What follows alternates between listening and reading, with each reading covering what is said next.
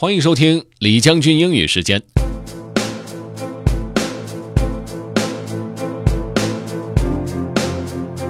今天为大家送上的内容来自于一篇小说，叫做《Super Sad True Love Story》，中文译名《爱在长生不老时》。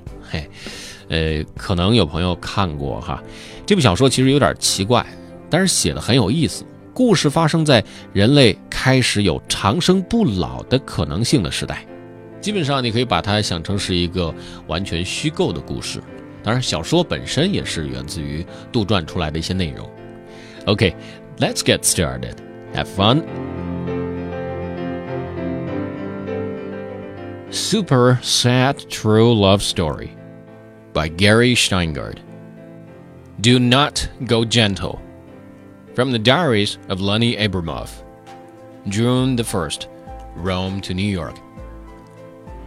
Dearest Diary, Today I've made a major decision. I am never going to die. Others will die around me. They will be nullified. Nothing of their personality will remain.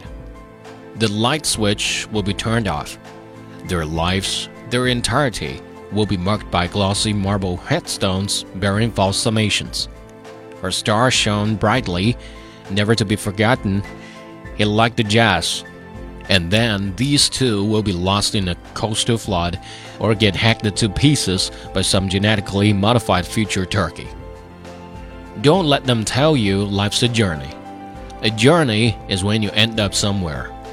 When I take the number 6 train to see my social worker, that's a journey when I begged the pilot of this wrecked United Continental Delta America plane, currently trembling its way across the Atlantic, to turn around and head straight back to Rome and into Eunice Park's fickle arms, that's a journey. But wait, there's more, isn't there? There's our legacy. We don't die because our progeny lives on. The ritual passing up the DNA, Mama's corkscrew curls, is Granddaddy's lower lip, I believe that children are our future. I'm quoting here from The Greatest Love of All by 1980s pop diva Whitney Houston, track 9 of her eponymous first LP. Utter nonsense. The children are our future only in the most narrow, transitive sense. They're our future until they too perish. The song's next line teach them well and let them lead the way encourages an adult's relinquishing of selfhood in favor of future generations. The phrase, I live for my kids, for example, is tantamount of admitting that one will be dead shortly and that one's life, for all practical purposes, is already over. I'm gradually dying for my kids would be more accurate. 这部小说呢，其实非常有意思。作者 Gary Shteyngart 通过电邮、日记，还有网络聊天记录等等，来展示一段反乌托邦式的未来的罗曼史。